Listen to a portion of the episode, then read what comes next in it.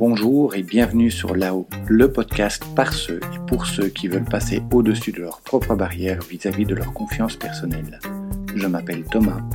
Enfant et adolescent, je manquais réellement de confiance en moi et d'estime de moi. J'ai vécu le harcèlement scolaire et la solitude sociale durant de longues années.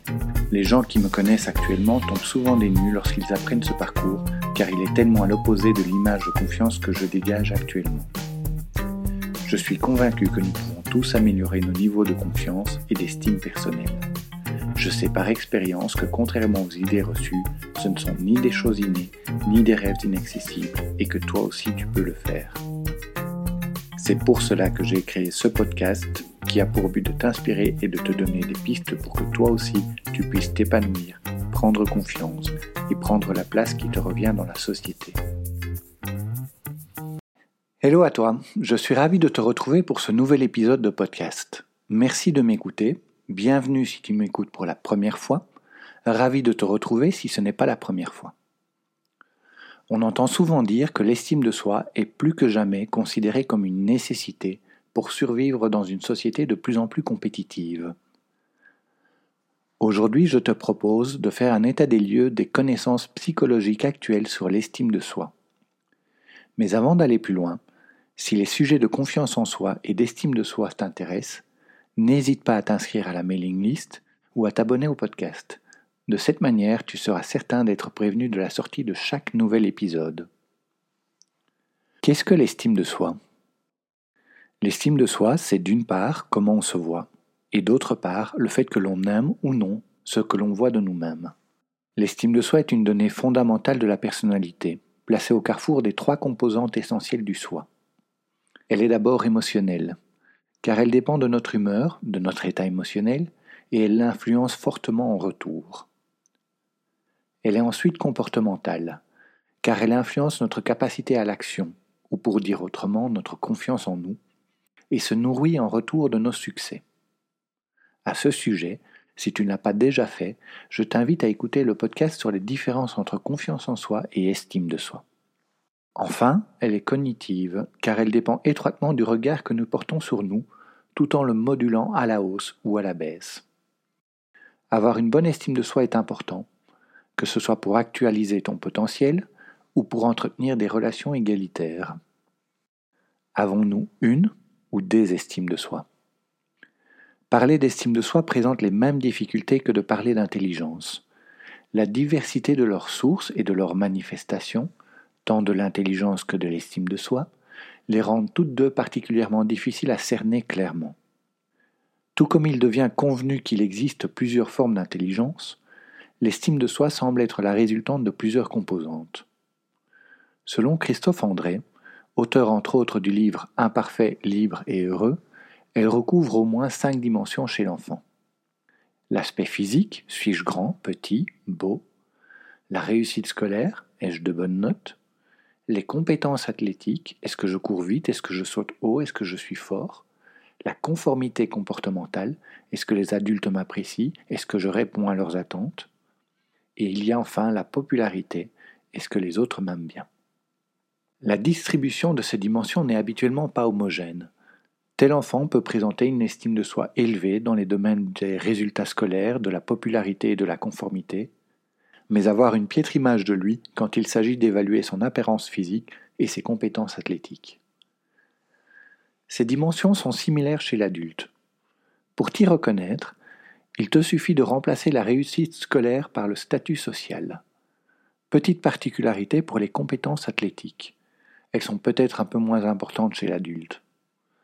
À moins de vivre dans certains contextes, tels qu'exercer un métier manuel ou physique, la majorité d'entre nous n'avons besoin d'évaluer nos aptitudes athlétiques que durant des périodes plus courtes, durant les vacances, pendant la pratique d'un sport, surtout si celui-ci prévoit une tenue vestimentaire dévoilant un peu plus le corps. Tes compétences athlétiques n'ont finalement pas beaucoup d'importance durant un repas de famille ou lors d'une réunion au boulot. Mais une estime de soi élevée dans telle ou telle composante peut être soit fragile, soit solide. Une estime de soi élevée et fragile, que je nommerai également estime gonflée, peut par exemple être trop dépendante de facteurs non contrôlables, ce qui la rend vulnérable lors d'événements négatifs. Dans le cas d'une estime gonflée, le besoin de maintenir une estime de soi positive peut parfois avoir un coût négatif. L'estime gonflée peut amener la personne à discréditer les retours négatifs, les considérer comme non fiables ou biaisés. Cela peut aussi l'amener à minimiser les échecs ou les attribuer injustement à des causes externes. De cette manière, la personne à l'estime gonflée a tendance à se créer un mythe sur ce qu'elle est et ce dont elle est capable. Immanquablement, il arrivera un moment où elle devra confronter son mythe à la réalité, et la chute risque d'être douloureuse. Cela peut également l'amener à faire des comparaisons sociales faussement désavantageuses pour son entourage, ce qui l'amènerait à être hautaine ou supérieure, voire blessante ou dénigrante. Il y a un autre phénomène auquel tu dois également faire attention. L'importance accordée à chacun de ces composantes par ton entourage. Être né dans une communauté où le statut social a beaucoup d'importance va par exemple te conduire à donner plus de poids au diplôme que tu as obtenu et au métier que tu exerces. Par contre, une de tes connaissances ayant fait les mêmes études et exerçant exactement le même métier peut peut-être les prendre moins en compte s'il vit dans une communauté où cela n'a pas d'importance. De cette manière, ton estime personnelle sera probablement plus élevée que la sienne si ce métier ou diplôme est considéré comme prestigieux mais moins élevé dans le cas d'un métier ou diplôme peu valorisant. Quoi qu'on en dise, le fait de se positionner et de se comparer aux personnes de son environnement immédiat est un des mécanismes fondamentaux dans l'ajustement de notre estime personnelle. Selon une étude, il semble être capital de se percevoir comme étant au-dessus de la moyenne. Cette étude révèle quelques chiffres. 70% des élèves d'écoles renommées pensent avoir des capacités au-dessus de la moyenne. 90% des hommes d'affaires se considèrent comme supérieurs à l'homme d'affaires moyen. 90% des enseignants s'estiment supérieurs à leurs collègues. Cet effet bénéficie également un peu aux proches. La plupart des personnes ont tendance à se considérer comme légèrement supérieurs à leurs amis, mais ils ont nettement plus d'estime pour ses amis que pour la plupart des autres gens. D'une certaine manière, nous avons besoin de considérer être entourés et appréciés de personnes également estimables pour pouvoir nous sentir estimables. Pourtant, la comparaison sociale a tendance à augmenter le biais que nous avons vis-à-vis de nous-mêmes. Les personnes à haute estime de soi se comparent plus facilement vers le bas, et ce, même lorsqu'elles doutent, elles vont se dire Il y a moins bien que moi. Tandis que ceux à basse estime de soi se comparent plus facilement vers le haut. Même lors de leur réussite, elles vont se dire Beaucoup sont meilleurs que moi. Dans les deux cas, cette comparaison a un effet cumulatif la personne ayant une bonne estime entame ou entretient une spirale vertueuse, alors que la personne ayant une estime plus faible entame ou entretient une spirale négative. L'estime de soi est-elle un sociomètre? Un certain nombre de chercheurs considèrent que l'estime de soi est avant tout le reflet de notre sentiment de popularité et d'approbation par autrui. Pour eux, le niveau d'estime de soi est étroitement lié aux expériences subjectives d'approbation ou de rejet par l'entourage. Il compare dès lors l'estime de soi à un sociomètre. Plus la personne pense qu'elle est bien considérée et appréciée par les autres, plus cela améliore son estime personnelle. Le sociomètre présente pourtant quelques failles. L'influence du regard des autres sur l'estime de soi est plus grande pour nous tirer vers le bas que pour nous tirer vers le haut. Une expérience de psychosociologie le souligne.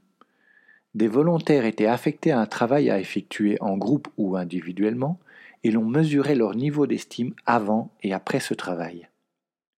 On a fait croire à la première moitié des participants que ce choix était volontaire. Tu as été choisi par les membres du groupe pour travailler avec eux, ou tu as été refusé par les membres du groupe et tu travailleras donc seul. On annonçait aux autres participants que le choix était fait par tirage au sort. Les participants à qui on avait annoncé les avoir assignés au hasard ne présentaient pas de variation de leur niveau d'estime avant et après l'expérience. Chez ceux qui croyaient que la décision venait du groupe, le fait d'avoir été choisi n'amenait qu'une petite augmentation de leur estime personnelle, alors que le fait d'avoir été exclu l'abaissait plus nettement. Être choisi ne fait donc que rassurer, mais être exclu déstabilise bien plus. Cela met en lumière l'impact que peuvent avoir les sessions de sélection des membres d'une équipe de sport ou de jeu dans les cours de récréation. Ne pas être pris ou être choisi en dernier est souvent un cruel rappel de sa faible valeur aux yeux du reste du groupe. En allant plus loin, on se rend compte que le fait d'être apprécié compte plus que le fait d'être performant. Pour cette raison, l'estime de soi d'un élève populaire auprès de ses camarades est donc globalement plus élevée que celle du premier de la classe. Une bonne estime de toi te permet d'adapter des stratégies de résolution des problèmes plus adaptées. Tu vas plus facilement rechercher du soutien, des conseils et du réconfort auprès de tes proches. Tes remises en question seront plus mesurées et tu te confronteras plus facilement à la réalité.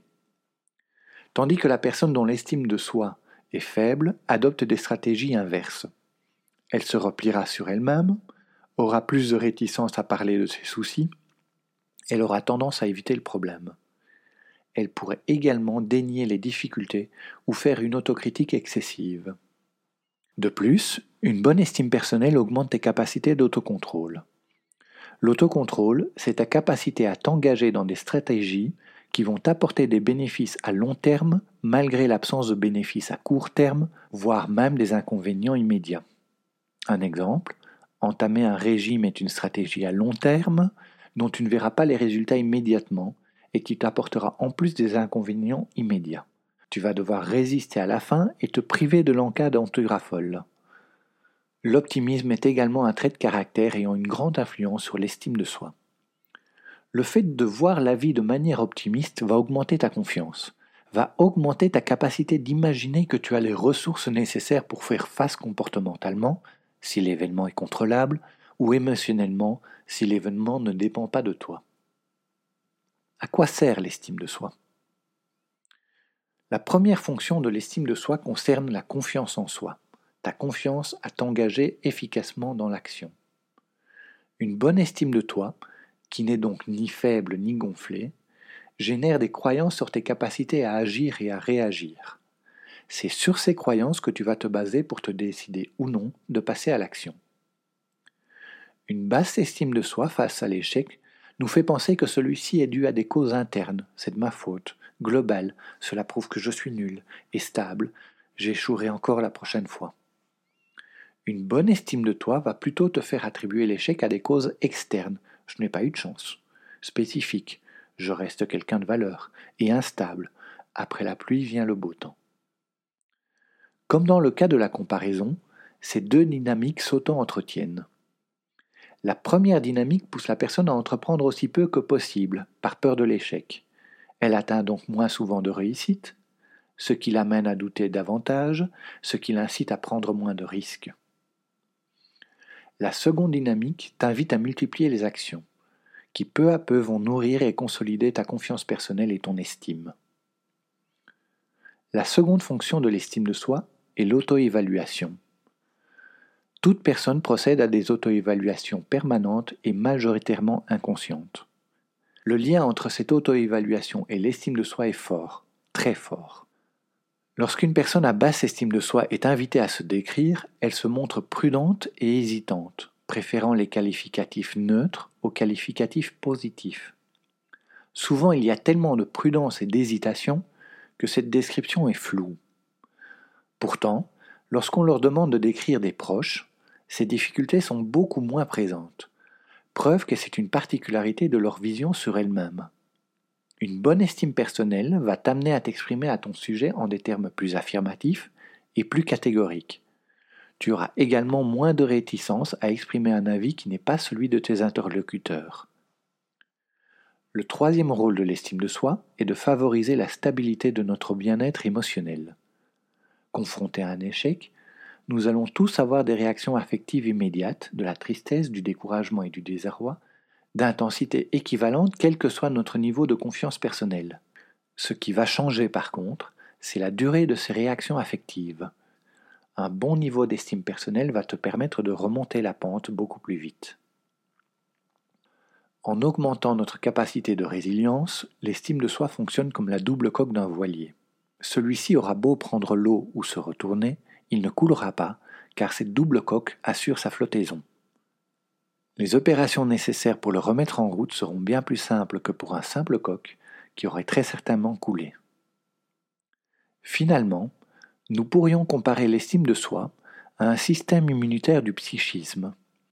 Tout comme notre immunité biologique nous protège des agressions microbiennes ou virales, une des fonctions de l'estime de soi serait de nous protéger de l'adversité.